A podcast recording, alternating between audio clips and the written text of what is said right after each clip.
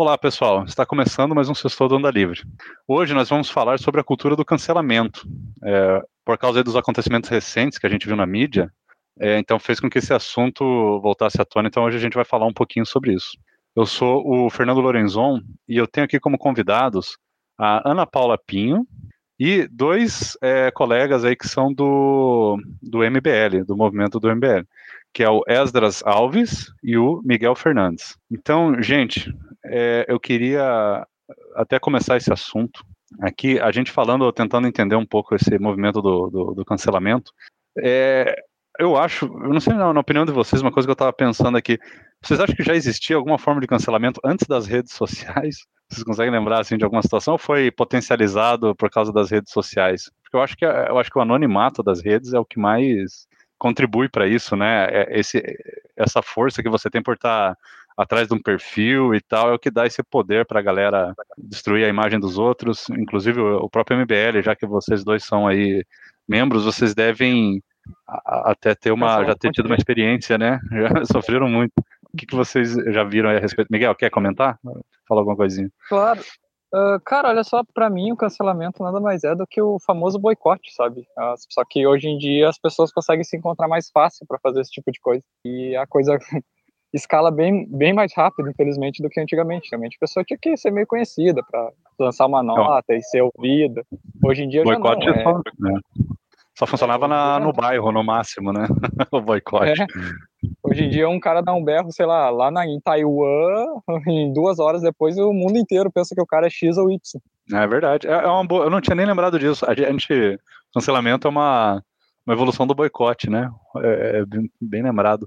E hoje, eu não sei, a galera nas redes sociais tem um movimento de manada, né? É bem isso, muito mais forte, né? Ninguém pensa, né? As pessoas só vão agindo, né? Segue uma pessoa que você gosta lá, o cara pede para cancelar, a galera vai lá e cancela, não quer nem saber o que estão comentando nem nada, é uma, uma certa burrice, né? Uma forma de, eu poderia dizer assim, um movimento não crítico, né? Se você parar para pensar, não existe nenhuma forma de, de raciocínio por trás disso. É, vocês lembram de algum evento aí, alguma coisinha é, relacionada com Pensando nessa questão da, das redes sociais, que o cancelamento veio daí, mas aí eu comecei a dar uma estudadinha no, no que, que é o cancelamento exatamente, né? E, e, nada mais é do que um extravasamento de uma violência que a gente traga dentro de nós e todos nós. E aí eu estava lendo e vendo uma coisa que o Pandé colocou, que isso já começa lá atrás, quando a gente, a gente, a humanidade ia assistir linchamento, é, fogueira, pessoal sendo né, queimado, e bater palma para aquilo. Então, uma forma é. de extravasar, uma raiva. a fogueira, a fogueira era o, era o cancelamento da Idade Média, né? Exatamente. E na caixa das bruxas. Antigamente, tu cancelava a pessoa só uma vez. É bom, é. Era efetivo, né? Era só uma, né? Mas que já vem essa coisa de, de que a gente traz um, um a gente não é só bonzinho, né? A gente tem um, um lado um ruim e aí, de repente, ah, não, aquele cara lá, ele fez coisa errada, ele tem que ser queimado, tem que ser enforcado, tem que ser linchado, e o pessoal se reunia na praça e assistia, e era bacana aquilo.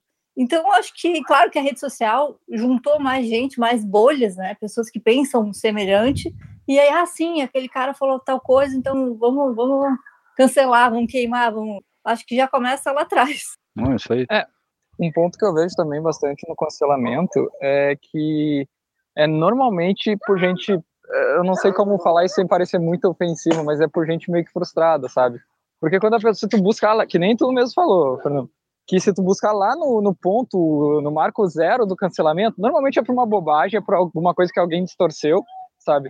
Nunca é por um motivo bom, sabe? Não, vamos cancelar esse cara porque ele trafica crianças. Não, vamos cancelar esse cara porque há dois anos atrás ele tweetou que a Terra é plana e ele é um idiota e pessoas nunca mudam, sabe? É sempre assim, é uma pessoa que normalmente é um pouco destacada da sociedade e aí a, o, um grupo que meio que odeia ele por ele ser o ter o jeito dele acaba sempre procurando alguma coisa para poder cancelar aquela. Aí eles vão tentando, tentando, tentando e uma hora eles acertam algum ponto.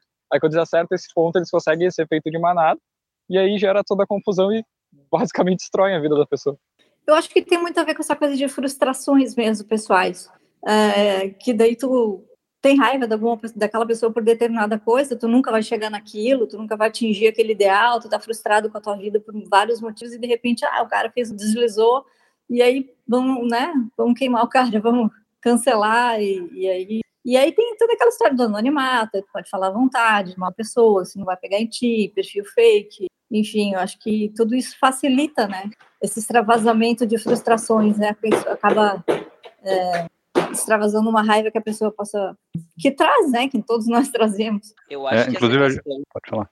Uh, dessa frustração, o próprio exemplo das bruxas média, eu acho que uh, ilustra bem isso, porque muitas das vezes as pessoas elas eram acusadas de bruxaria quando elas tinham alguma habilidade que as pessoas, uh, as outras pessoas da comunidade não entendiam fazer. Então, assim, aquela pessoa que ela tinha um conhecimento relevante sobre as ervas medicinais, ela era um alvo fácil para ser acusada de bruxaria. Né? Se a pessoa, por exemplo, ela tivesse hábitos melhores que a comunidade e passasse uma peste, uma, uma coisa que é contagiosa, e aquela pessoa, por talvez uh, se lavar mais ou por ela ter hábitos de higiene na casa, ela conseguisse se livrar da peste, ela ia ser acusada de bruxaria. E em N momentos a gente vê assim que a questão do tá atrelado o cancelamento com a frustração das, de não conseguir explicar ou uh, uh, não conseguir controlar o que, que, a pessoa faz e fala, então parte para tentar uh, tirar ela do, do círculo. Não, isso aí. É. Eu estava até, até, pensando nesse. Rapidinho, eu queria comentar. É, a gente falando aí da, da caça às bruxas e tal, né? É, tem um lema que a gente fala, né? Que como é que é? Os canceladores serão os próximos cancelados, né? A gente brinca, porque acaba, esse pessoal acaba criando um, um monstro, né? Se o pessoal quer cancelar todo mundo, chega uma hora que se vira contra eles, né? E a gente falando de coisa do passado, eu lembrei do Robespierre, né? Saiu guilhotinando todo mundo, ele terminou guilhotinado. Então fica ah, a lição, né? É, é um bom exemplo do cancelamento, né? O pessoal da Revolução Francesa também foi, a grande parte foi cancelada depois do, do seu papel cumprido. É, e, e, foi um cancelamento, né? Tipo assim, vamos matar os aristocratas, os ricos, não sei o quê. Ali e a gente vai resolver o problema. Não precisou matar ninguém. Não precisou matar ninguém para resolver problema nenhum, né? Só foi carnificina, né? Exatamente. É, assim, é, a, a, a catarse ali vamos cancelar a monarquia, depois vamos cancelar a burguesia, depois vamos. Foi uma carnificina mesmo, mas eu acho que isso passa, né, já indo para uma área um pouco mais filosófica, de, que o ser humano ele tem a parte boa, ele tem a parte ruim, né, ele tem aquela fala, ah, vovozinha, queridinha, que está ali dando comidinha para daqui a pouco ela vai para a rede social e começa a falar mal, a baixar o nível, a criticar duramente, né, cancelar, mas é, se for pensar, até recomendo um filme chamado A Queda, que fala de, do Hitler, assim, é, tenta humanizar um pouco o Hitler, dá até um medo de falar isso, daqui a pouco estão me cancelando que eu estou é, cultuando o nazismo, mas assim, o filme ele tenta mostrar que ele também é um ser humano, ele, ele tem um cachorro que ele gosta, ele tem um cozinheiro que ele elogia, e ao mesmo tempo ele é um monstro, então o ser humano traz um pouco de cada lado, e eu acho que é importante a gente ter consciência desse lado bom, o lado ruim, e para poder controlar, porque senão ele, ele acaba sendo, se extravasando de outras formas, como o cancelamento, o cancelamento de pessoas, como a gente viu agora, por exemplo, com o caso do Flow, né? É. Verdade. Outro ponto que eu gostaria de salientar, assim, no aspecto do cancelamento é que, assim, o mundo inteiro pode te odiar, sabe? Não tem, pelo que eu vejo, nunca tem problema. O problema é quando as empresas começam a te cancelar. E aí, o que que eu noto, pelo menos, pela, na minha visão, né? Não quer dizer que esteja certo. Tipo, tu não cancela um astronauta, tu não cancela um engenheiro bioquímico. Quem é cancelado normalmente é quem trabalha na mídia, sabe? Quem trabalha com produção de conteúdo. E isso mostra o quanto essas pessoas que às vezes têm vidas maravilhosas, né? Tipo, tem mansões, uh, tem uma vida muito acima do, da média, elas são reféns disso, sabe? Elas não podem falar um ai fora da vírgula, elas, elas têm que elas meio que têm que escrever tudo o que falam, porque se elas falarem algo que contradiz o que elas disseram antes, elas já podem correr esse risco, sabe? Então, o cancelamento ele também mostra o quanto o ser humano tem certo prazer de, de deixar certas pessoas reféns, sabe? Claro, a pessoa é refém numa mansão e cuiate, sabe? Mas ainda assim ela é muito presa naquilo. E as empresas também não perdoam. Num dia elas estão te pagando um cachê de 50 mil por anúncio, no outro dia diz, não, não, tu falou algo que vai espantar meus clientes, tchau. Então, é. é. essa parte do cancelamento também me, me assusta, para falar a verdade. Não, isso aí. Eu, eu tava até lembrando aqui do. É, quando eu tava pensando até no episódio, veio uma cena na minha cabeça, a gente falando aí do ódio e tal, que no, naquela obra, né, o 1984, do George Orwell, É, inclusive, dá, dá para pegar direitinho a cena do filme, né? A gente até acha no YouTube facinho, daí fica até mais fácil de compartilhar. Que tem aquele momento que é o dois minutos de ódio. Né, que todo, acho que todo dia, não sei se uma vez por semana, uma vez por dia, agora não lembro, o pessoal se reúne lá numa, numa praça, num lugar, eles passam um vídeo do que seria o inimigo ali do, do Estado, né, o que seria o traidor lá, que é totalmente fabricado, né, é, um, e, ah, obrigado, Miguel, corrigiu aqui, uma vez por dia mesmo, e toda vez eles passam lá no telão o, é, a imagem, né, daquele, do, do, inimigo, que foi um inimigo totalmente fabricado mesmo, que ele não, não traiu, não fez absolutamente nada, e o pessoal fica lá por dois minutos xingando e gritando e gesticulando, e, e tem essa, essa ideia, né, de você extravasar esse ódio, né, e, e porque esse ódio, ele meio que, ele constrói essa fidelização das pessoas, né, para o partido ali, para o governo, então eles trabalham muito em cima dessa repressão, inclusive é, é, é muito interessante a obra 1984, né? ele, ele, tem uma repressão até sexual, né? Você não tem nem liberdade sexual lá na, na no, no, país, lá na, na nação deles. Você não tem nada, por quê? Porque tudo, toda a sua, o seu psicológico, você tem que direcionar para a adoração ali do partido e tudo mais. E a, a, a gente olha aquilo, acha profético, e é engraçado, daí o pessoal vai e compara com o nazismo, compara, porque foi muito inspirado ali na, em todas as guerras, os conflitos. A gente vê muito hoje, no, nos dias de hoje, né, é, é mais ou menos isso, as pessoas, por exemplo, que querem cancelar o capitalismo, querem cancelar o fulano, o beltrano, é, é, usam o mesmo método, né, fabricam uma, às vezes uma fake news em cima do cara, pegam uma vírgula ali que o cara falou, ficam ali por dois minutos esbravejando, criticando, o cara se sente bem, sinalizou a virtude dele para a galerinha dele, e a vida segue, né? E ele se sente bem. No outro dia vai lá, critica de novo. Então você vê, sei lá, pegar um exemplo aí, um cara que faz muito isso, por exemplo, sei lá, o Felipe Neto, por exemplo, vai lá, fala mal do capitalismo, fala mal do, da, das empresas, cancela todo mundo, ajuda, é um cara que tem muita visibilidade, então é muito fácil para ele cancelar todo mundo. E, e fica por isso mesmo, né? A galera bovinamente segue ele, cancela junto, então é um cara que se quiser derrubar alguém, o Sleeping Giants foi um movimento que a gente viu recentemente aí, derrubando muitas empresas porque o dono vota, pro Bolson, é, vota no Bolsonaro ou, ou, falou alguma coisa.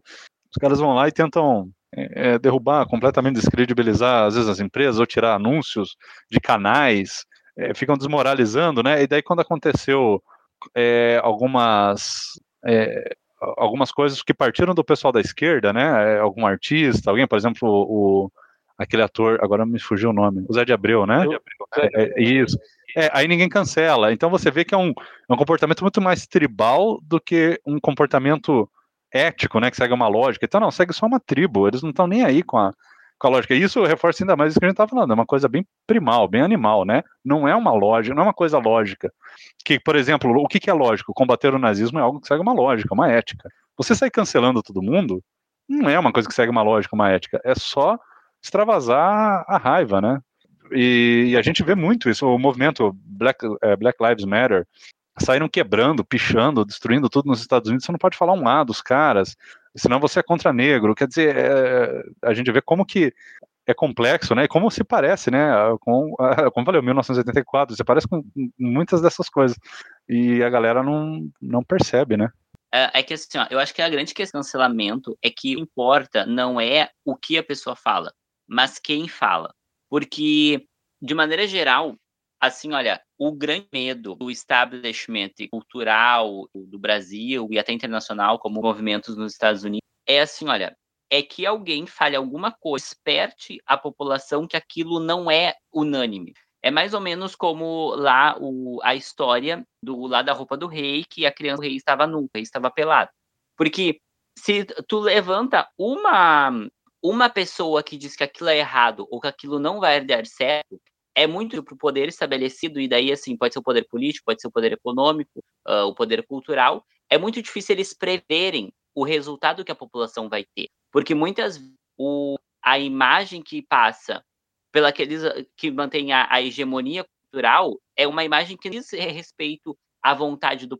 E, de certa forma, a gente vê um pouco com a visão social e cultural que o PT tinha enquanto ele estava na presidência, que não é a média do brasileiro. Era muito diferente. E se a gente for pensar assim que talvez o brasileiro pensa de valores morais, estava muito mais associado com o que a direita defende, uh, pensamentos mais conservadores, do que parecia. mas o governo instigava um outro, um outro olhar, um, uma outra moral para a sociedade. E eu vejo assim aqui um, um, exemplo que a gente pode citar assim de rompimento com essa ordem estabelecida foi o próprio movimento, porque assim a Dilma ela ganhou a eleição em 2014 e as pessoas elas sabiam, ok, a oposição dos votos, né, foi, digamos assim, a maior votação que tinha feito em várias eleições, mas parece que não tinha gente disposta a ir para a rua para falar mal do PT. E quando aquela a manifestação começou espontaneamente um monte de gente a partir de um movimento que, que era pequeno, começou a puxar, como você fazia propaganda, e um monte de gente foi, o, os políticos, de maneira geral, eles perderam contra o processo. E eu acho assim que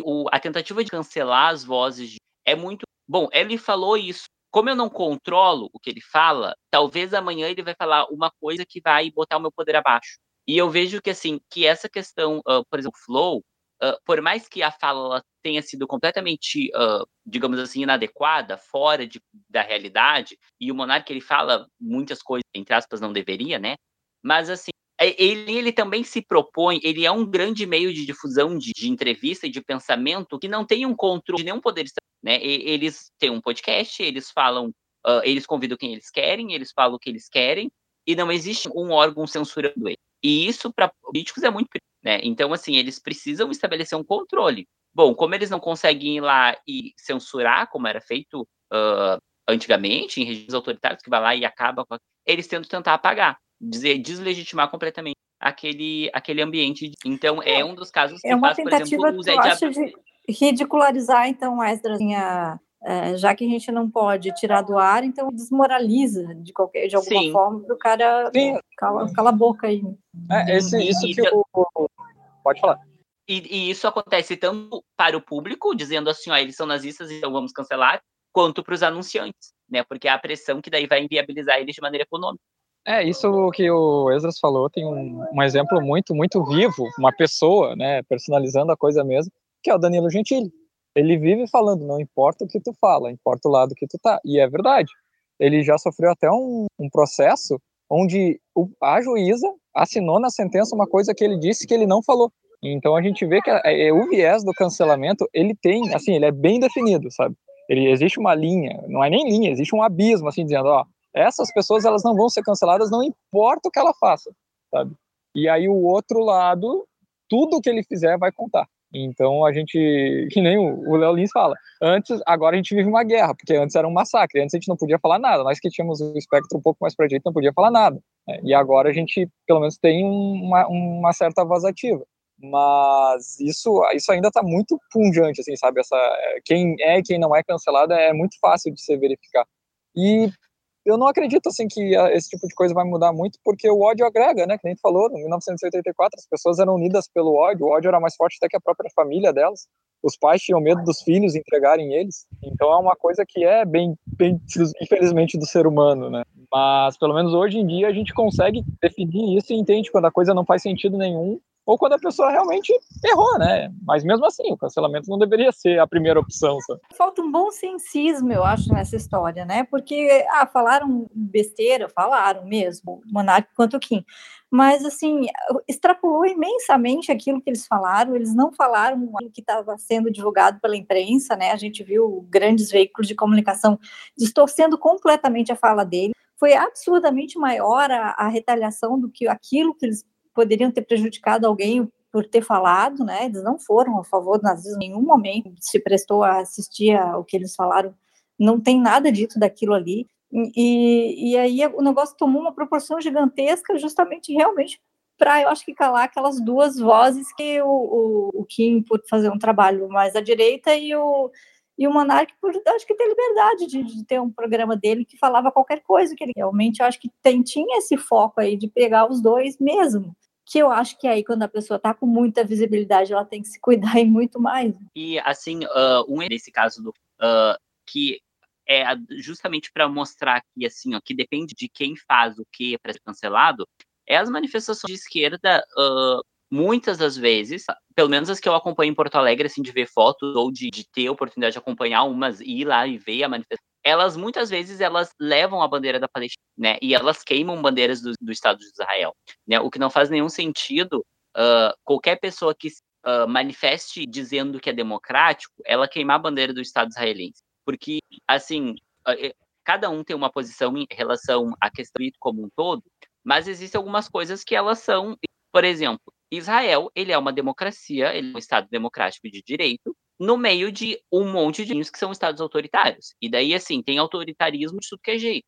A Jordânia é uma monarquia absolutista, a Síria é uma ditadura sanguinária, a Turquia ela é uma república que autoritária também, né? as instituições democráticas foram erudidas. Então, e o Estado palestino, digamos assim, a, o, por exemplo, o Hamas, ele é um grupo terrorista, né? Então, assim, quando tu se propõe ser democrático e vai defender a, do Estado de Israel, tu tá dizendo que tu quer o fim do Estado democrático, onde tem instituições, tem uh, divisão de poderes, tem imprensa livre, tem respeito aos direitos humanos, e, inclusive, tem a preservação dos direitos das minorias, porque uh, tem muitos árabes e muçulmanos, etnia árabe, que são uh, da religião islã, que eles moram, eles são cidadãos do Estado de Israel, eles votam, eles participam né, do, das instâncias, seus direitos assegurados. Então, assim, tu vê que essas manifestações da, da esquerda, muitas vezes, elas são anti-semitas, uh, elas são anti-sionistas, e elas não são canceladas por isso, né? Então, assim, a gente vê muitas das vezes também, ah, isso também, né,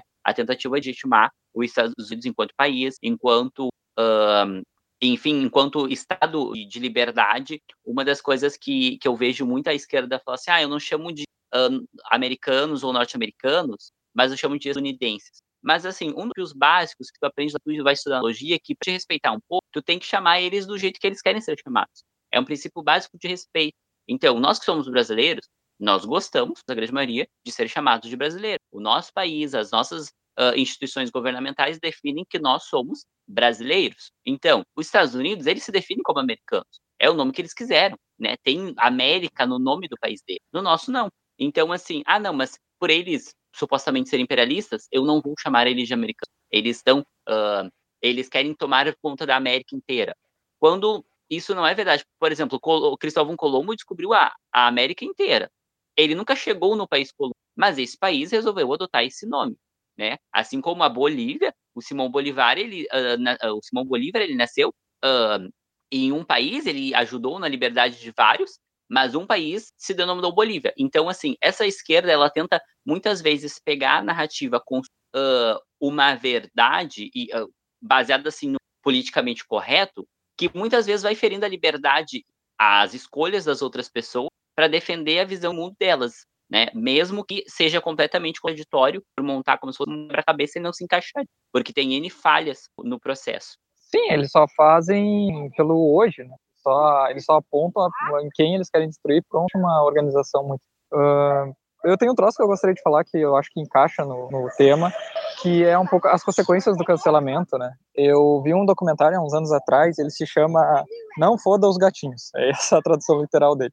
E a moral é que tinha um cara que ele gravava vídeos matando gatinhos e, e botava na internet.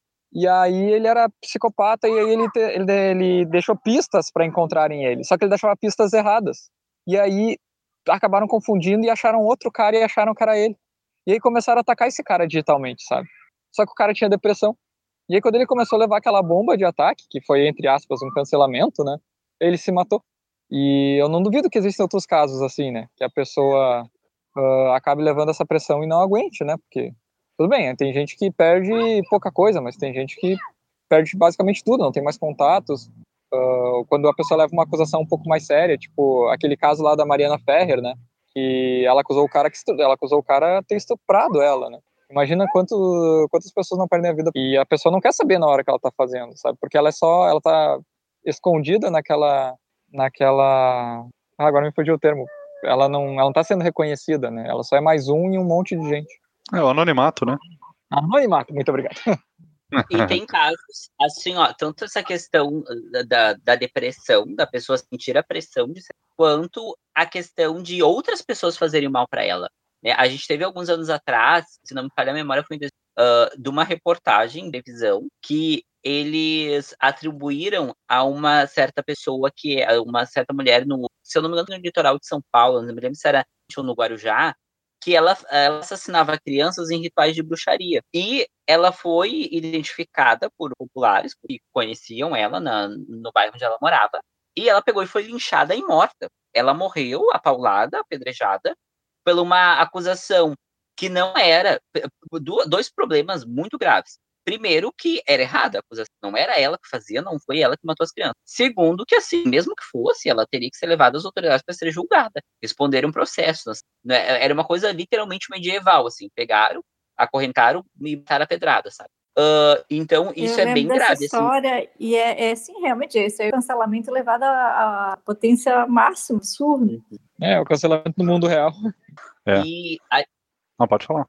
Uh, e assim, olha, até voltando na pouca questão do cancelamento, porque assim, a gente falou, né, dos casos assim, uh, mais recente, assim, a gente tinha um cancelamento promovido por órgãos de. Porque isso acontecia, acontecia também.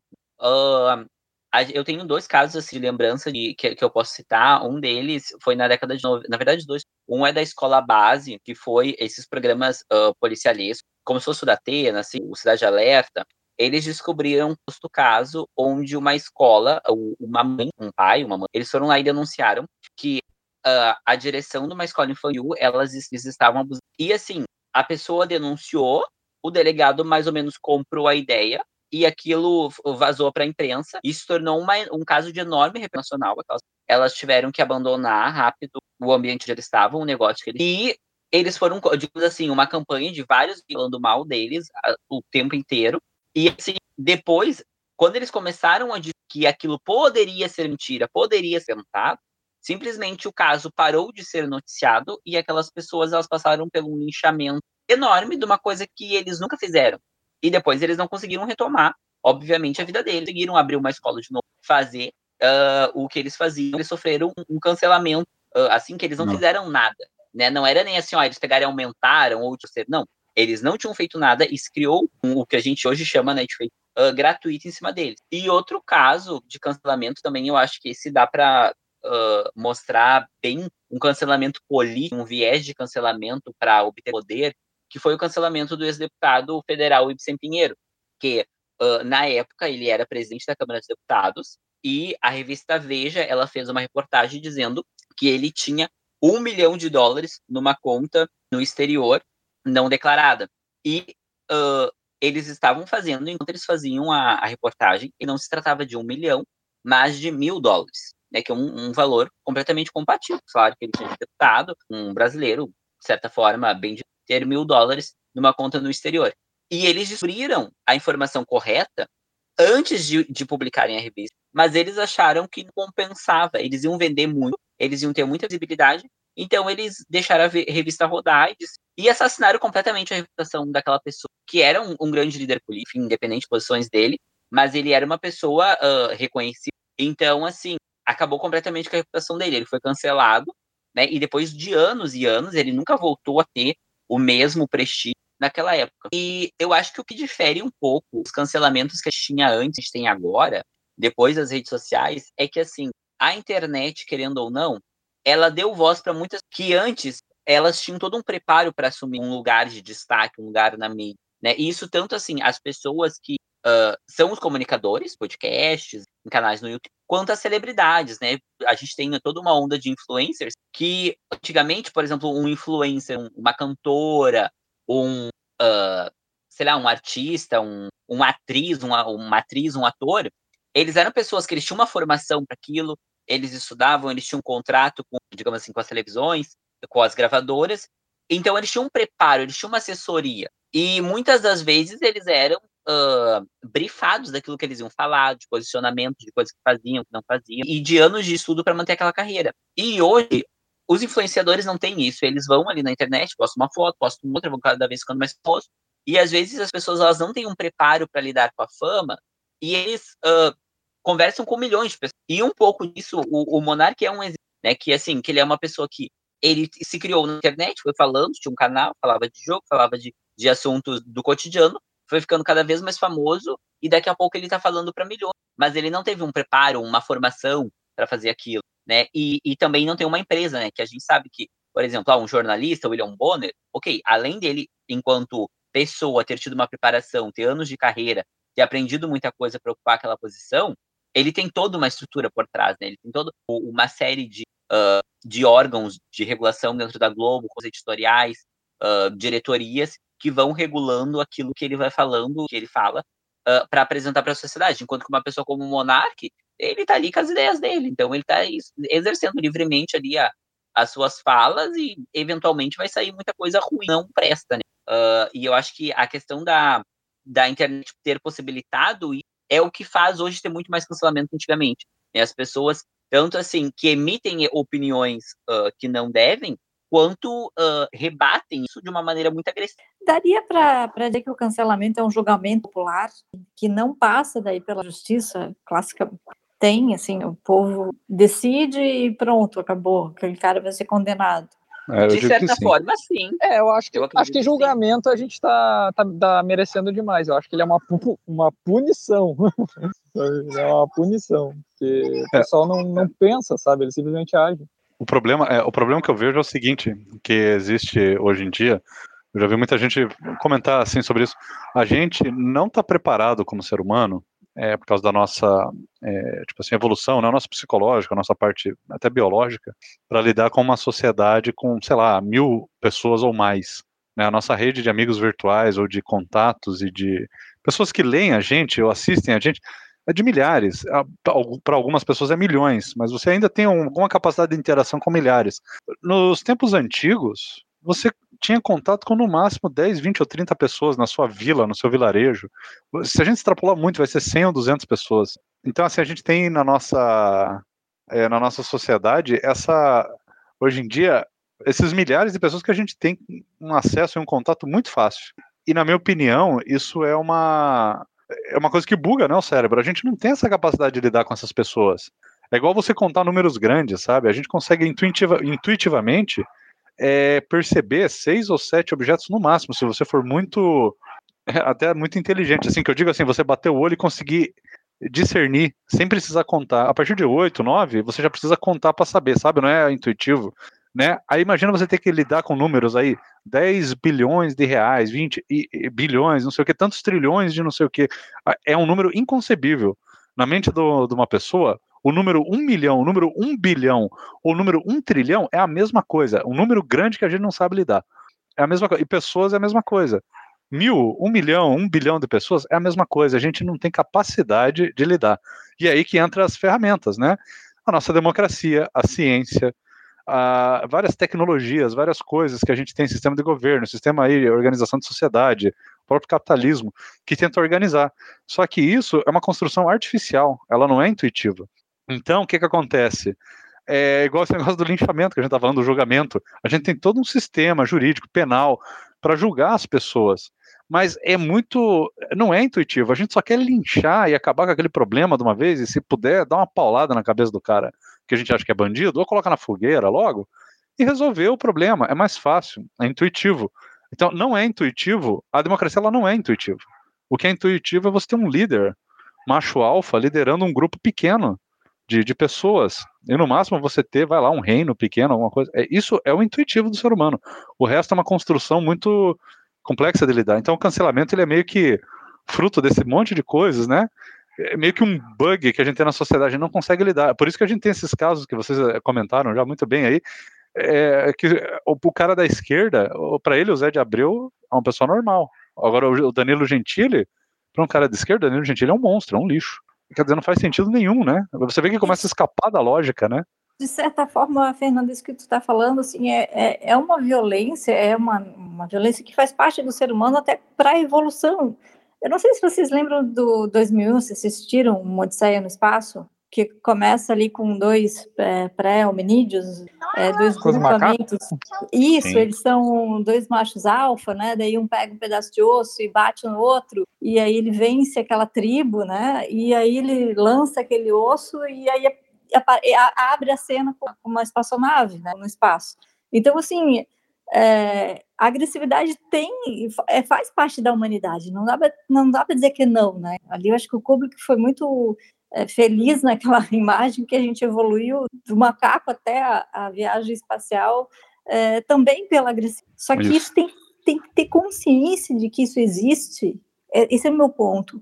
E tentar controlar, né? Porque não pode ser assim, não pode, porque uma pessoa falou uma coisa que eu não concordo, que a gente, bom, vou sair de pau lá com, em cima dele, porque vou chamar aqui minha, minha turma e, e fazer nós o nosso julgamento e, e, achar que aquela pessoa não pode mais falar, é. como é o caso Não, é, a, a nossa. É, a nossa sociedade de hoje ela é ingovernável, ela é impossível de ser gerenciada se a gente for aplicar só o instinto e só o pensamento tribal. É impossível. Só que então a gente está num mundo onde a gente tem celular, tecnologia, democracia e a gente ainda está, né, Ana? A gente ainda está é, extravasando é, toda essa parte tribal na nossa política, né? É por isso que parece que as coisas não vão para frente aqui no Brasil mesmo, né? É, é, tudo vira uma, uma guerra tribal na política, sendo que na verdade a política não deveria ser isso daí. A política a deveria ser tá aberta, democracia aberta. E, e pô, tá o cara quer ser tribal, né? Ele não, assim, ele é. pode ser tribal no esporte. Eu acho que o esporte até é bom que extravasa muito disso do ser humano. Põe os caras para brigar numa arena que é um campo de futebol ou de qualquer outro esporte.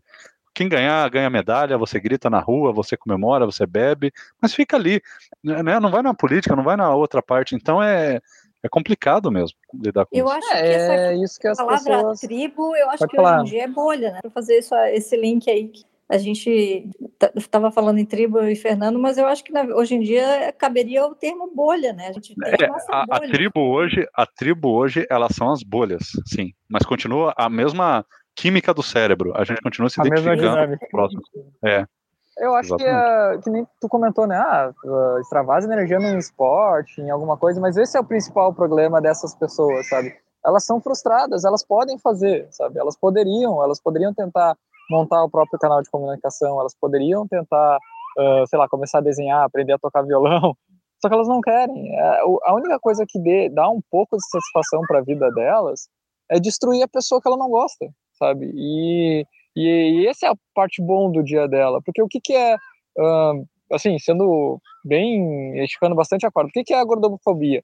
É a pessoa que é gorda não gostar de ouvir que é gorda, sabe? São coisas que as pessoas elas não querem fazer uma ação contra aquilo, ela quer que tu mude o teu conceito ou se submeta, sabe? Eu vejo muito cancelamento assim hoje. É, ou muda a tua ideia ou se submete, sabe? E elas não vão, tipo, elas poderiam muito bem a, aprender algum ofício que desse mais prazer para elas, mas para elas o principal hoje é simplesmente humilhar a outra pessoa só porque é diferente dela, sabe? E sim, é muito triste, mas é o cenário que a gente montou hoje e eu não vejo, assim, grandes expectativas.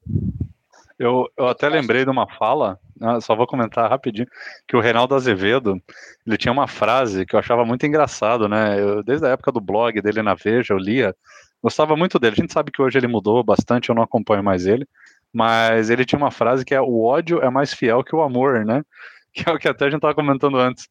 É, o ódio unifica mais é, a, os grupos e as pessoas do que o amor. É, é muito mais legal você juntar a galera para linchar os outros, para falar mal dos outros, apontar os erros, né?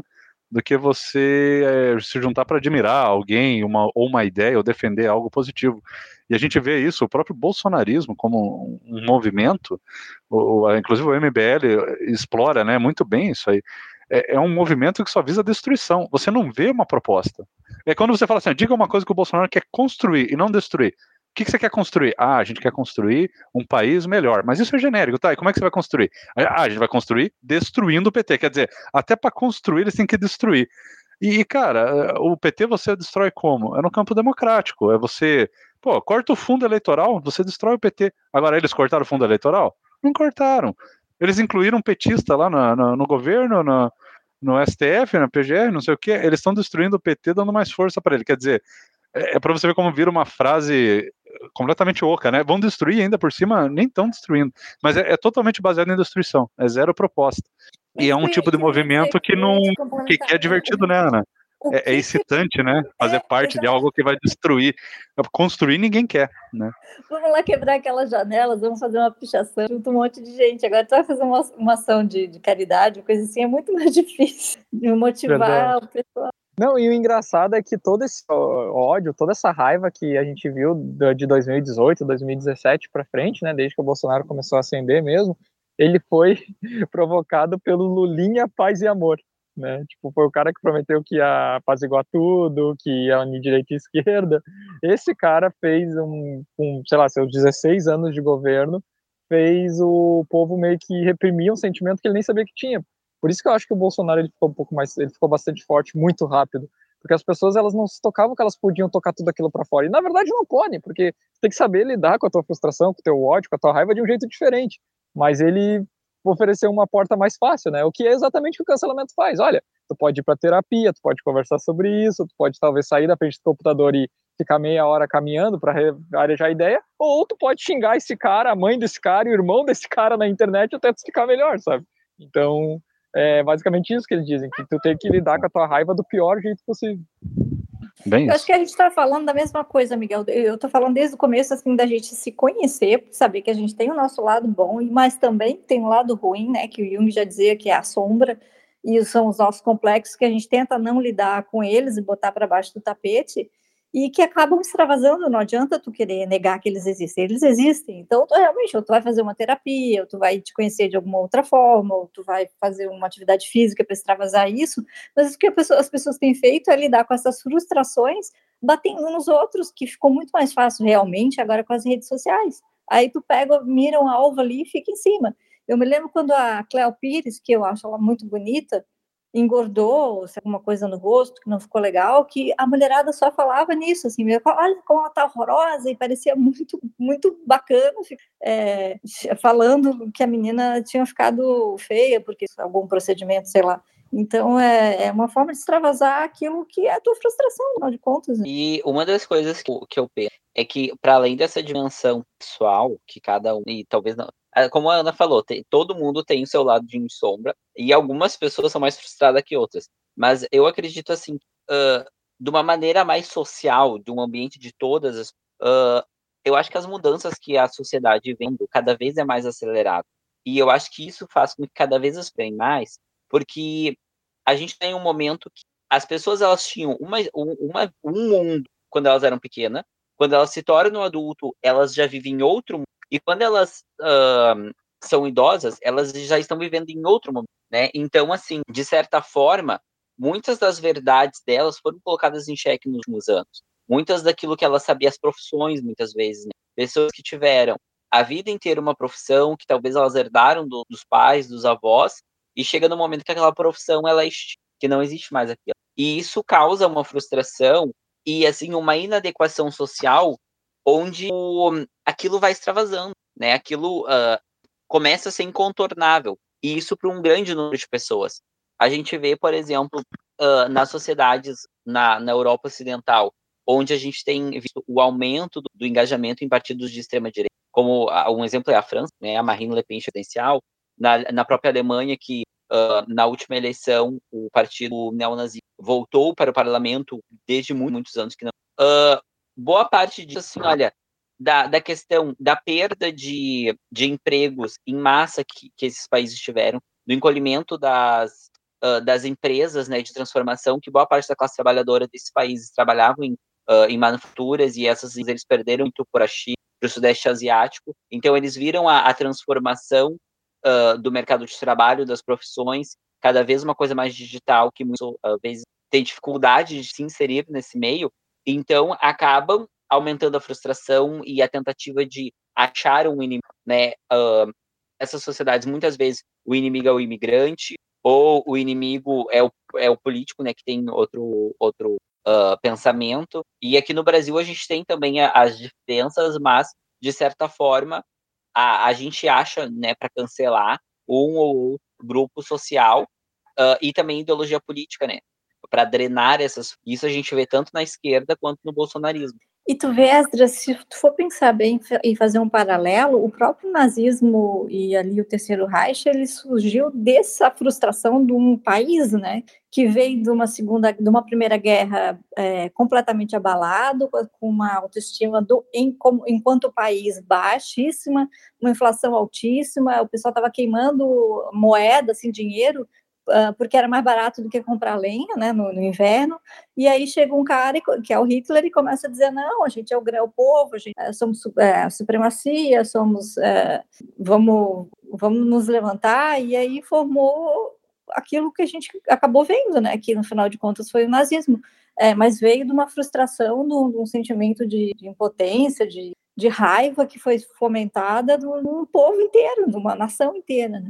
Por falar em, nazismo e Hitler, tem uma coisa muito curiosa que aconteceu aqui no Brasil, que a gente estava repercutindo bastante aí, que foi o, o caso aí eh, da, da esquerda repudiando né, o, o monarca por causa do nazismo, e obviamente a esquerda foi lá correndo, né? Pegou a, a visão que eu tenho. Se eu fosse um chargista, sabe, um desenhista, assim, fazer uma charge, eu faria uma charge que está na minha cabeça faz muito tempo já. Eu queria um dia conseguir fazer. A esquerda pega, assim, um esquerdista qualquer, uma faixa, sabe, um rótulo, ele escreve lá nazista, aí ele sai correndo e cola numa pessoa. Aí ele fica, ele olha para aquela para esse rótulo, ele fica horrorizado. Meu Deus, você é um nazista. Sim, você acabou de colar em mim aqui. Sabe? Tipo assim, eles estão loucos para sair colando e, e, ficam horrorizados quando eles acabam de colar, como se fosse uma grande surpresa, sabe? Meu Deus, você é um nazista. Sim, pô, você colou na minha testa isso agora? Não sou, não tem nada a ver. Não, mas tá aí, ó, na tua testa, tá colado aí, ó. Aí você tem que tirar aquilo lá e falar, não, não sou. Ah, você é um ex-nazista. Né? Vocês são um ex-nazista. É, não, mas eles ressuscitaram termo fascista, ressuscitaram nazista. Não, e é, isso, e é isso que eu ia comentar. O PSDB, o Alckmin, já foi, já foram chamados de nazistas. Gente, o PSDB e o Alckmin. Quer dizer, quando você chama PSDB e Alckmin de nazista, é, qualquer um é nazista, então, então não adianta, sabe? É, chega um ponto que banalizou. Aí os caras vêm chamar aqui o monarca de nazista, óbvio que ele não é nazista. É, então, é, aí o, o nazismo, e, e, eu acho muito interessante, é um grande, é até ruim falar isso, mas é um grande fetiche da esquerda. A esquerda, ela tem um, uma relação com essa palavra, o fascismo, o nazismo, que, que, foge um pouco da, é, foge muito da racionalidade, sabe? E eu não duvido que, mas até sabe... certo ponto, haja, olha lá no fundinho, hein, Ana, uma certa admiraçãozinha. Fernando, eu acho que assim, a esquerda, a partir de 88, ficou muito esvaziada de, de conteúdo. Assim, na hora que caiu o muro de Berlim, ali caiu a União Soviética, e começa a ver que aquilo era é uma, era uma grande porcaria, que ninguém vivia bem mesmo ali, Uh, o que, que aconteceu? Não tem aquela questão de luta de classes não estava mais colando, eles começaram a pegar as pautas de minorias e se queresse fazer de, de bonzinhos, né? Então, é, causas da mulher, causa do, dos negros, causa dos homossexuais, causa dos animais, dos veganos, eles estão defendendo tudo que é pauta de minorias como, e se apropriando daquilo, como se fosse pautas deles, né? Coisa que não são. Então, pautas que é... são liberais, hein, Ana? E conservadoras. Então, tem uma, é, tem, um, tem uma, uma charge, é, tem uma charge de mil, tipo assim, 1910, 1920, lá da Inglaterra, Putz, eu queria lembrar melhor, mas é tipo assim, o que, que o liberal inglês lá defende? É tudo pauta que hoje a gente chamaria de esquerda. Sabe, ah, sei lá, tipo assim, mais trabalho, mais é, espaço para as pessoas, é apoiar imigrantes. E a, era um desenho assim, da, como se fosse os outros criticando. É, é interessante ver como eram pautas que já eram os liberais que estavam defendendo, sabe? E a esquerda foi tomando e, e monopolizando, né? É, hoje tá, ninguém para para é pensar. É muito irritante da, da parte da esquerda. é, é irritante. Não, e pior, Ana, aí quando a gente liberal vem e, e clama pra gente de novo essas pautas, o pessoal conserva doido fala, ah, então vocês são todos esquerdistas. Os caras não conseguem entender. É, é, muito ruim. Ô, Ana, tu falou de, da queda do muro de Berlim. Eu vou, eu vou chegar nos dias de hoje. O que, que foi a edição do BBB do ano passado? Que eles juntaram um monte de figura, teoricamente, que deveriam ser os canceladores, e aí viram as péssimas pessoas que eles eram na, na intimidade, assim, né? Bem lembrado, hein? Que, tipo, eles viram ali que o pessoal que se diz que nem o Tony, o Tony Stark, estou chamando o cara de Tony Stark, que nem o Robert Downey Jr. chama, ele chama esses caras de sem pecados, né? São os puros, os santos. Aí, tipo, depois que tu viu, aí tanto que tu viu, né? Eles mal falam da edição do ano passado, né? Só falam para falar que é melhor que essa. Mas eles estão tentando esconder aquilo a todo custo, né? Todo, fizeram todo aquele remanejo ali com a Carol Conká para ela não, não não ficar tão chocada pela, pelo percentual da, da votação dela, mas é nítido que esse pessoal, ele se esconde, sabe? Ele não tá, assim, no, no público em geral. É, é, assim como o PT esconde o segundo mandato da Dilma em todas as estatísticas que eles mostram, né? É um mandato que não existiu, né? Ah, é um mandato que a gente não deve pronunciar. É, que não deve citar o nome. É, muito e... bom. Ó, pode, pode falar. Não, e, e, essa coisa assim, a gente fala um pouco como piada, né? Mas assim, isso é uma coisa bem grave, uh, do apagamento da história que a esquerda promove, né? Tenta promover. A gente tem, assim, esses casos que são mais recentes e mais caricatos, por exemplo, como a, a, a Glaze Hoffman pulando o índice de inflação do mandato da Dilma, né, ali postando alguma coisa, mas assim, uh, mais pontual, como o Miguel falou do BB do ano passado, mas assim, do ponto de vista histórico, essa própria vulgarização do que, que é o nazismo, uh, ele é uma tentativa de reconstrução da história e de reapagamento da história, porque assim, uh, existe a falsa impressão de que existia a esquerda e tudo era nazista, não, não era assim. Né? A Inglaterra e os Estados Unidos, eles foram fundamentais para o avanço uh, do, digamos assim, do combate à Alemanha nazista. Né? Ah, ok, o exército vermelho, o exército nazista invadiu a União Soviética e foi derrotado. Mas assim, mas existia um fronte na França lutando, de liberais, de pessoas que se opor. Imagina, e o Churchill segurou ali no dente sozinho muita coisa. Então, Sim, como negar e, essa participação? E tentar reconstruir isso, dizendo que não, foi a União Soviética que derrotou. E hoje. Olha, essa... a esquerda está vindo com essa pauta violenta, assim, e estão dizendo que muita gente fala que foi o exército e tal, e eles estão dizendo não, foi, a, foi, a, foi o inverno, desculpa, ficou muito claro, o inverno, o inverno russo ninguém vence, né? Mas eles estão querendo dizer que não, que foi, foi estratégia do exército e tal, e que a, a cultura pop, né? Nossa, agora que está mostrando nos filmes e tal, que o americano e o inglês é que venceram. Puxa vida, isso é, eles estão querendo emplacar essa narrativa, assim, e, tá, e é, é uma batalha óbvio. pela história, né? Então, assim, olha, de duas coisas. Primeiro, tentar confundir, ah, colocando a pecha de nazismo nos Estados Unidos, como se fosse parecer que os Estados Unidos são imperialismo e nazismo, vai virando tudo a mesma coisa. E outra questão, assim, olha, e eles colocam aquilo que foi feito pela União Soviética como uma virtude dos comunistas, mas que na verdade, assim, ó, boa parte daquilo que eles fizeram, tentando repelir o exército uh, nazista alemão, foi coisas que lá no tempo dos czares eles fizeram para impedir a, a invasão do Napoleão, né? Foi mais ou menos as mesmas táticas, então assim, não tinha um, um, uma inteligência maior ou, digamos assim, alguma coisa que vem da doutrina comunista que fez eles vencerem a guerra. Né? Uh, mas a, essa tentativa de reconstrução da história uh, é uma coisa muito perigosa e, e assim, ó, de certa forma, me dá até um, um medo, porque isso está emplacando né? A, a, tentativa de reconstrução da história, por exemplo, no Brasil, uh, uma das coisas assim, ó, mais bizarras da história do Brasil, vocês já tiveram a oportunidade de ver, é a queima das bandeiras dos estados promovidas por Getúlio Vargas. O Getúlio Vargas, eu, eu não sei se vocês já viram. Não, não, não, não tô. Tá, assim, ó, procura depois na internet, assim, ó. Cerimônia de queima das bandeiras, Getúlio Vargas. O que que acontece? Uh, a ditadura do Estado Novo, ele dizia que o Brasil ele não podia ser, que todos nós éramos brasileiros. Então ele tentou uh, apagar as, uh, as especificidades, as, a, a, cultura de cada estado. E isso foi simbolizado pela uma cerimônia que eles fizeram de todas as bandeiras dos estados da época, acho que se eu não me engano eram 24 estados, elas foram abolidas, elas foram proibidas, e teve uma cerimônia de queima dessas bandeiras. E isso tem filmagens, né? E, e assim, ó, é horrível, porque passa uma a, a mesma sensação de tu ver um filme ou um vídeo da Alemanha nazista, sabe? Ou da Itália, do tempo, uh, aquelas cerimônias da Olimpíada de 1836 na Alemanha, sabe? Uma cerimônia muito parecida. Aí um monte de criancinha levando uma por uma a bandeira do estádio uma pilha enorme, um fogo, assim, e, e aí todo mundo com as bandeirinhas do Brasil, assim, verde e amarela. Né? Todo, todo mundo agora era verde e amarelo. Então, a, a gente tem, por exemplo, no caso do Getúlio Vargas, uma tentativa enorme da esquerda de reescrever a história de não mostrar aquilo como uma ditadura, como um regime autoritário, uma coisa proto-fascista, né, que, que foi o mais parecido que a gente teve de uma, de uma Itália fascista, o, o regime do Getúlio Vargas, e hoje ele é passado completamente diferente. Foi o cara, assim, que, que também, assim, ó, ele era multifacetado.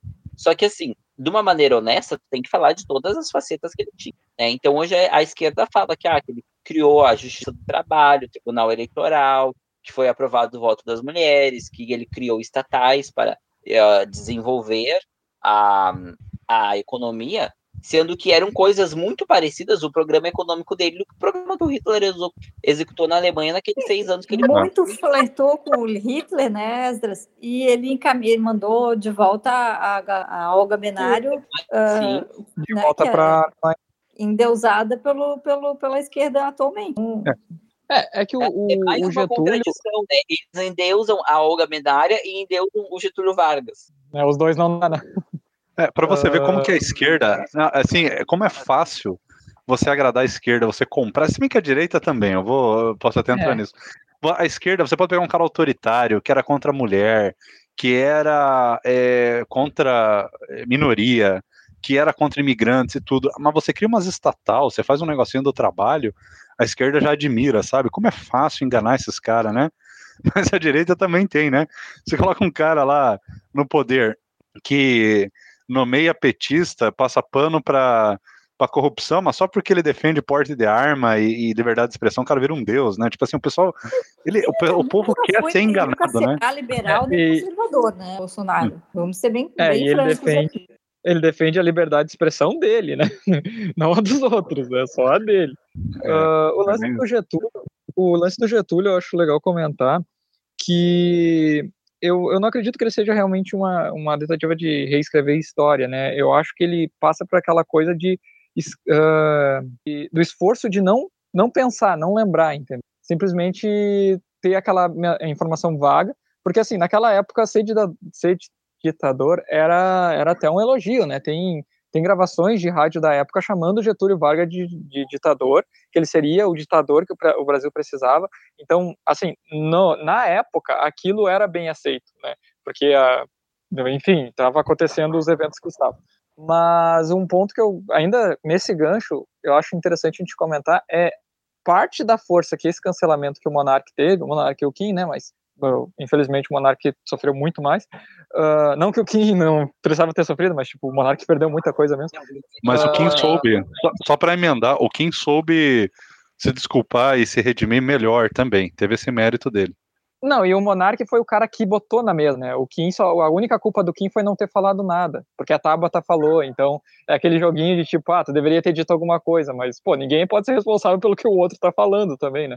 Uh, eu acho que parte dessa força da, desse cancelamento que ocorreu foi por causa que o ponto que o Monark levantou antes, tipo, segundos antes dele chegar do direito da pessoa ser anti-judeu, que foi a principal frase que eu acho que foi a que ele se matou mesmo, foi que ele disse que a extrema direita era tinha mais espaço e a extrema a extrema esquerda tinha mais espaço e a extrema direita não.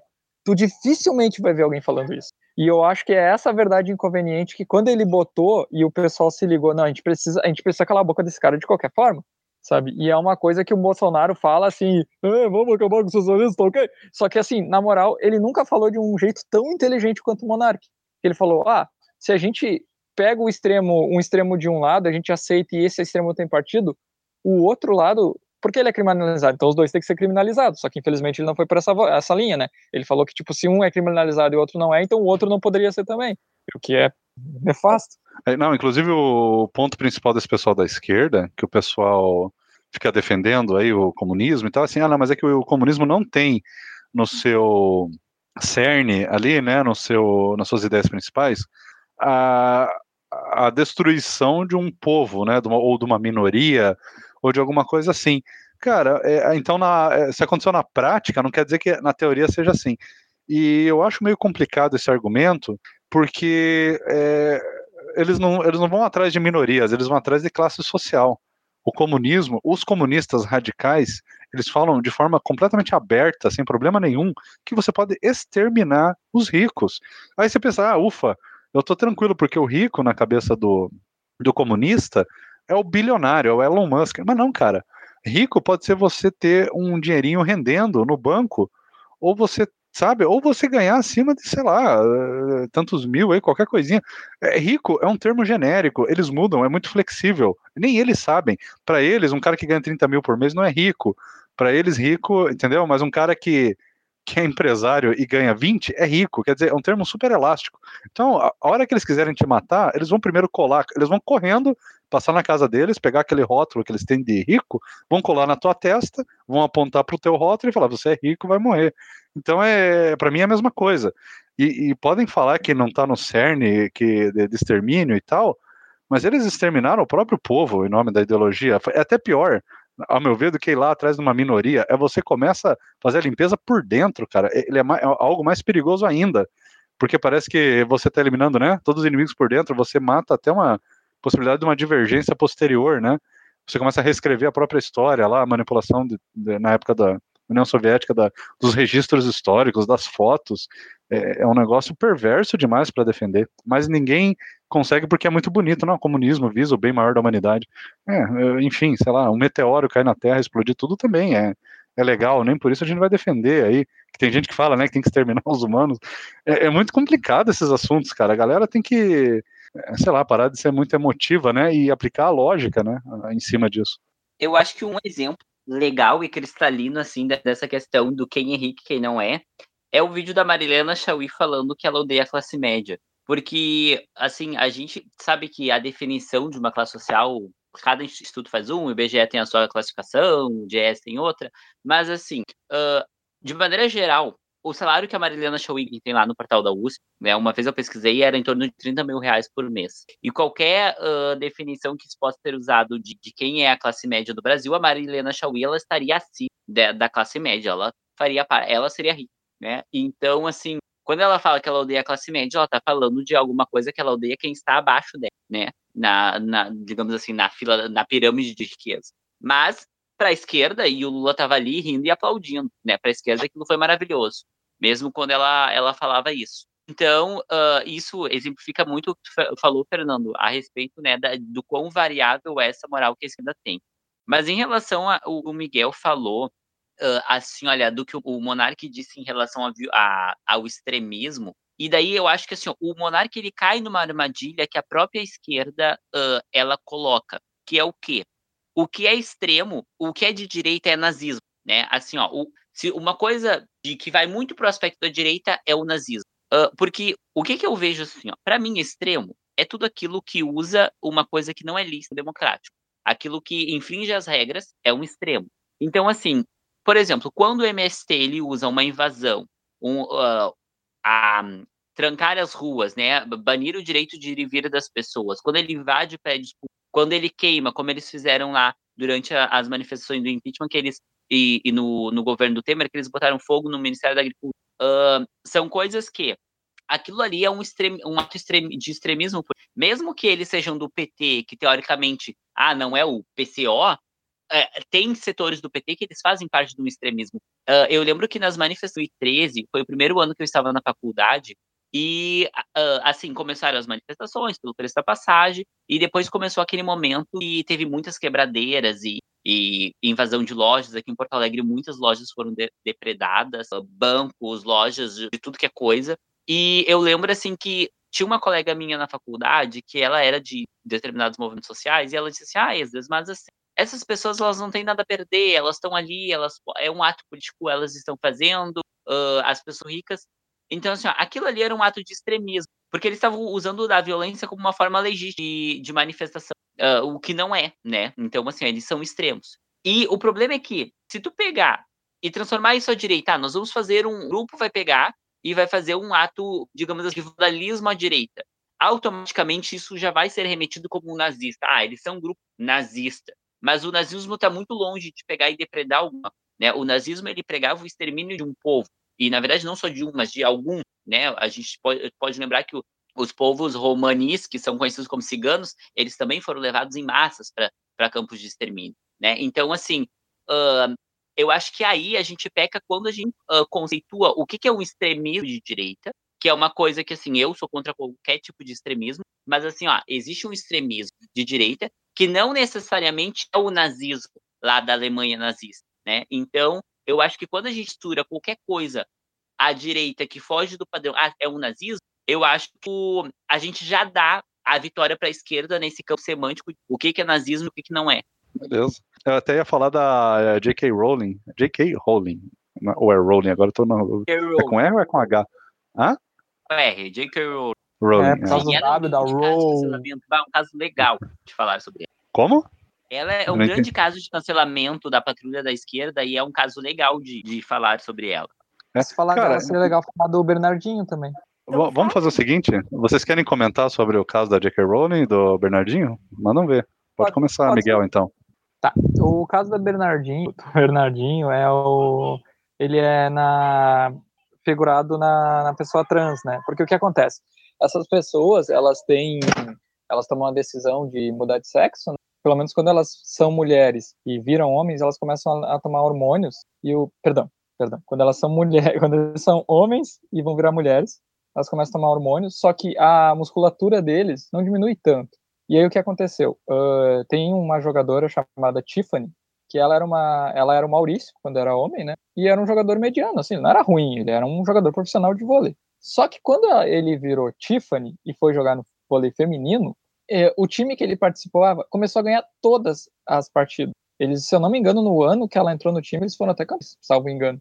E aí, num dos jogos, quando eles estavam jogando no time contra, que o técnico era o Bernardinho, para quem não sabe, ou é muito novo, Bernardinho, ele é um dos maiores treinadores do, do, do vôlei, tanto masculino quanto feminino. E aí, uh, ele ele tava ali, né, assessorando o time. E aí, quando, numa dos pontos da Tiffany, ele virou, e aí que tá a maldade da coisa. Ele não falou alto, ele não falou para ninguém, ele virou e, e falou baixo. Bah, homem é foda, sabe?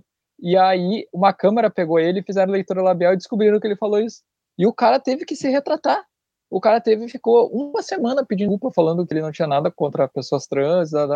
E aí se suscitou todo esse debate, né? Porque não foi só a Tiffany, teve nos Estados Unidos uma, um ex-caminhoneiro também, virou mulher, uh, decidiu que tomou hormônio e entrou no UFC feminino. E teve, das três que ele lutou, uma delas foi parar no hospital porque tipo, é um homem espancando uma mulher. Então, uh, é, eles não conseguem é, conversar isso civilizadamente. A esquerda, basicamente, ela fica, tipo, não, tu tem que aceitar e sem questionar, mas tipo, pô, mas o cara tem musculatura de homem, é injusto ele jogar contra mulheres. Não, mas tem que aceitar e pronto, ele diz que a mulher não é mulher.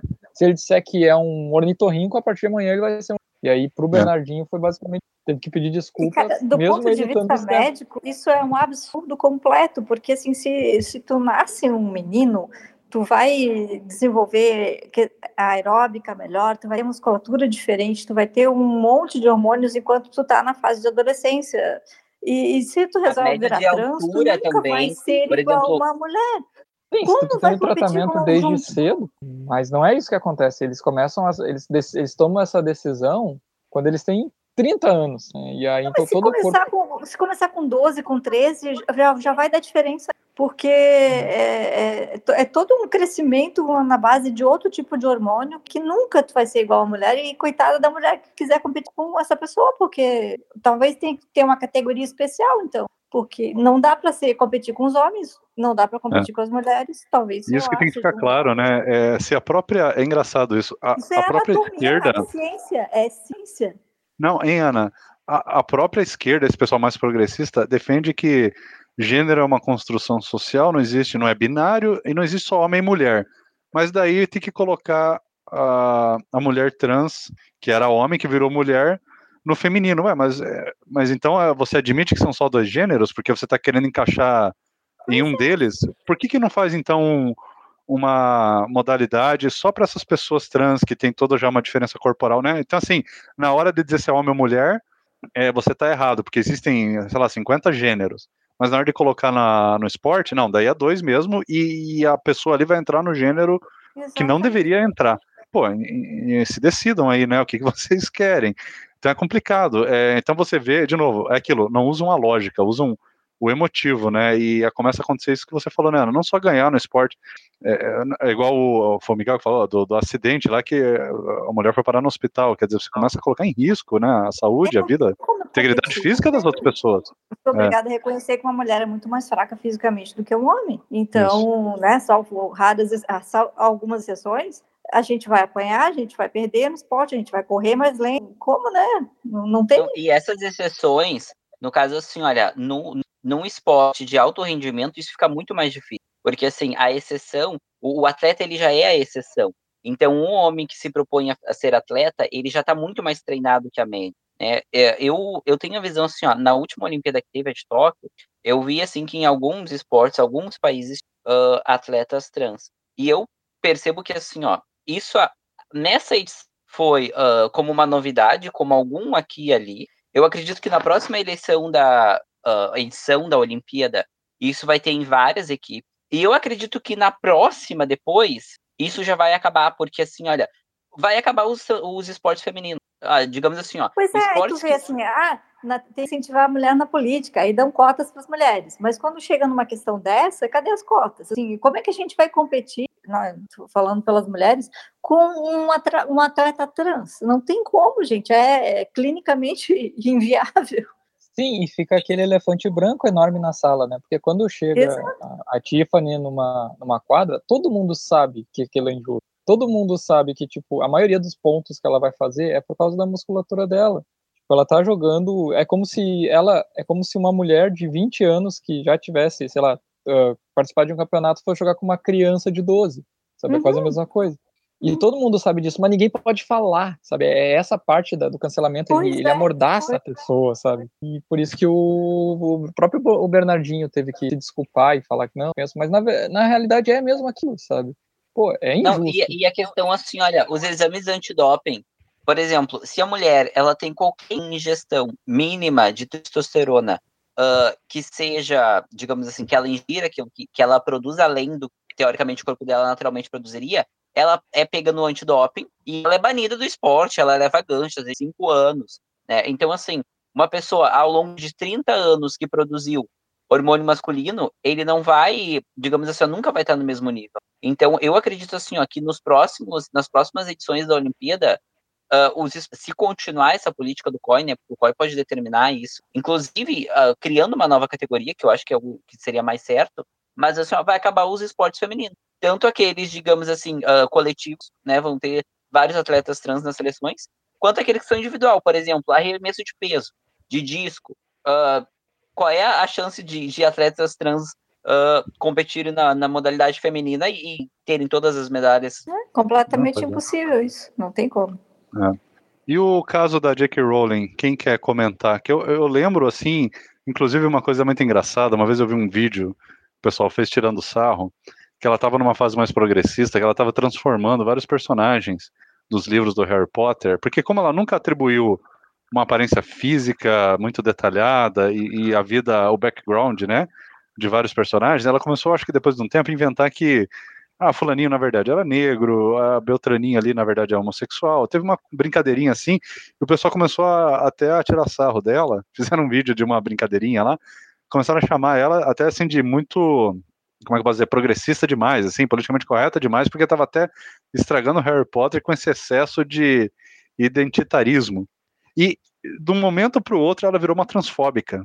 o que, que aconteceu aí, né? Alguém lembra exatamente o que, que aconteceu? Porque eu não estou bem lembrado como que ela virou transfóbica. Ela só fez uma crítica sobre questão de gênero, né? Ela falou que é uma coisa biológica e ela, ela virou uma, uma assassina. É, as pessoas literalmente chamam ela de assassina, porque ela fez uma declaração assim biológica e tal o que que acontece? Uh, tem justamente isso que você falou, Fernando. Uh, a saga do Harry Potter, ela começa primeiro, esses primeiros livros, eles têm um foco muito grande no. Então, assim, se tu pega aquilo ali, aquele livro é para um universo para crianças mais ou menos da idade dos personagens, que é de, de 11 anos, né? O, Harry Potter começa com 11 anos a saga, então é para um público seria de 10 a 15 anos.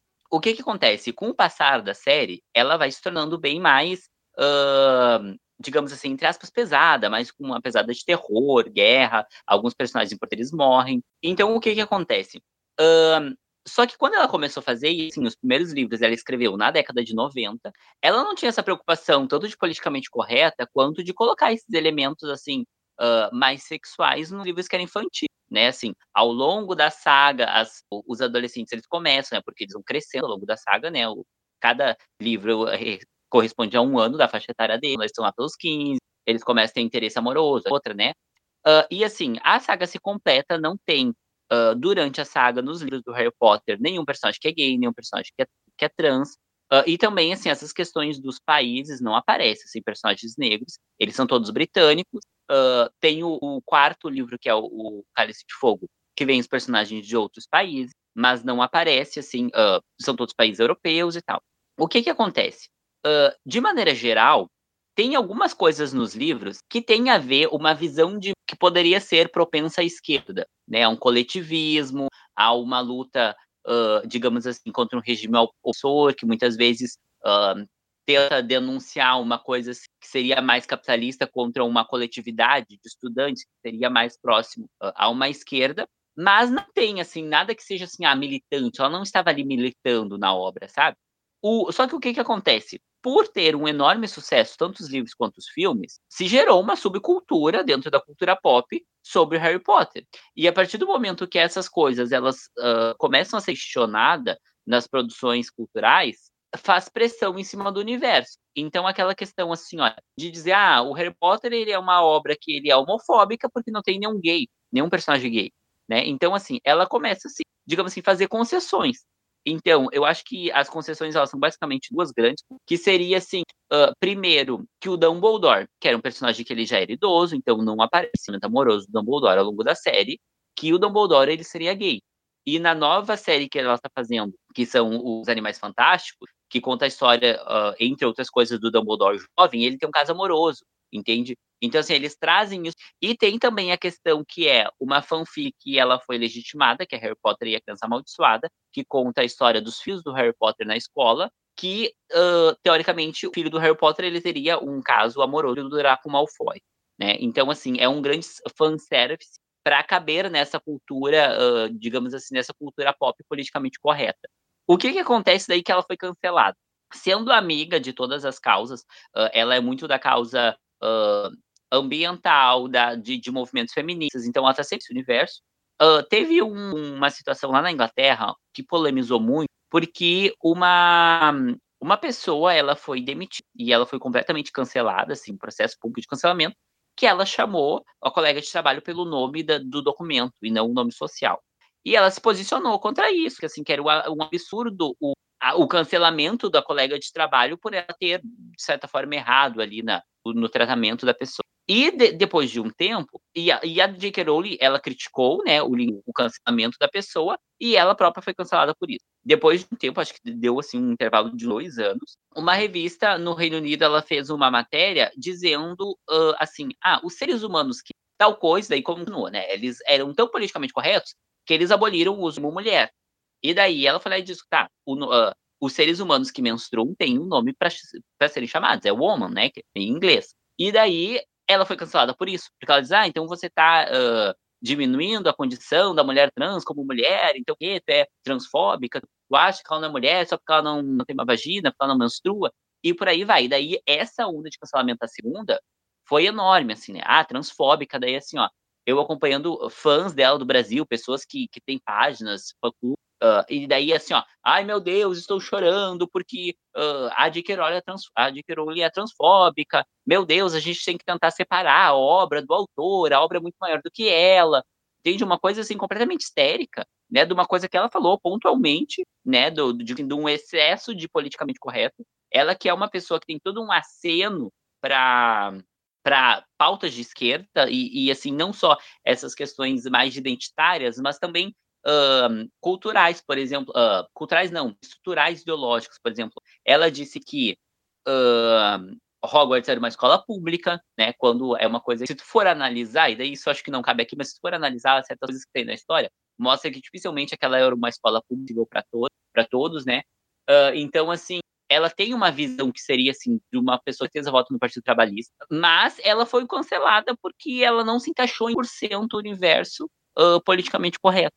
É, a palavra-chave aí, acho que você falou muito bem, é histeria, né? A, a galera fica completamente é, emotiva, não consegue nem raciocinar, nem entender, falar, olha, talvez ela errou.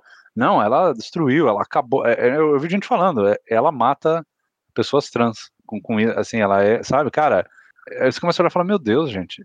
E para tudo isso eu tenho sempre uma frase que eu brinco, eu brinco falava mais isso na época do Twitter, o que falta para esse pessoal é pagar uns boletos. E eu falo isso é, na, maior sinceridade. As pessoas estão tão preocupadas com coisas insignificantes, cara, porque isso é a coisa mais importante na vida delas.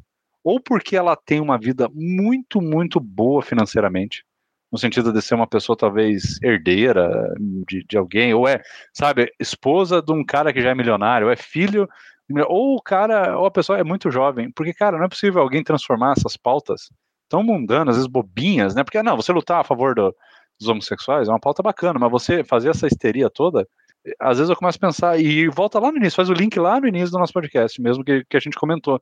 É, é gente reprimida, gente que não tem o que fazer, gente que não tem um grupo, Que pessoa e... pobre de espírito, né, Fernando? Por pois é, Ana. Pois é. E todo adolescente, vamos combinar, é meio bobão assim de querer formar. né? Eu já fui também assim, em alguns é, pontos. É eu acho que na época eu só não tinha. É, é, é, o problema jovem. Eu só não tinha tanto ódio, né? Mas essa galera, elas começam a entrar numa. O pessoal fala em inglês o termo echo chamber. Eu ouço muito eles falarem em inglês, mas eu não sei em português. É câmara de eco, mas eu não sei se tem algum termo mais coloquial em português. Mas assim, você fica num lugar totalmente fechado na sua bolha, que tudo que você fala fica ressoando lá dentro, e vai ficando cada vez mais alto, e você não percebe que aquilo já está totalmente desconectado do mundo. Aquilo que você está falando é insignificante.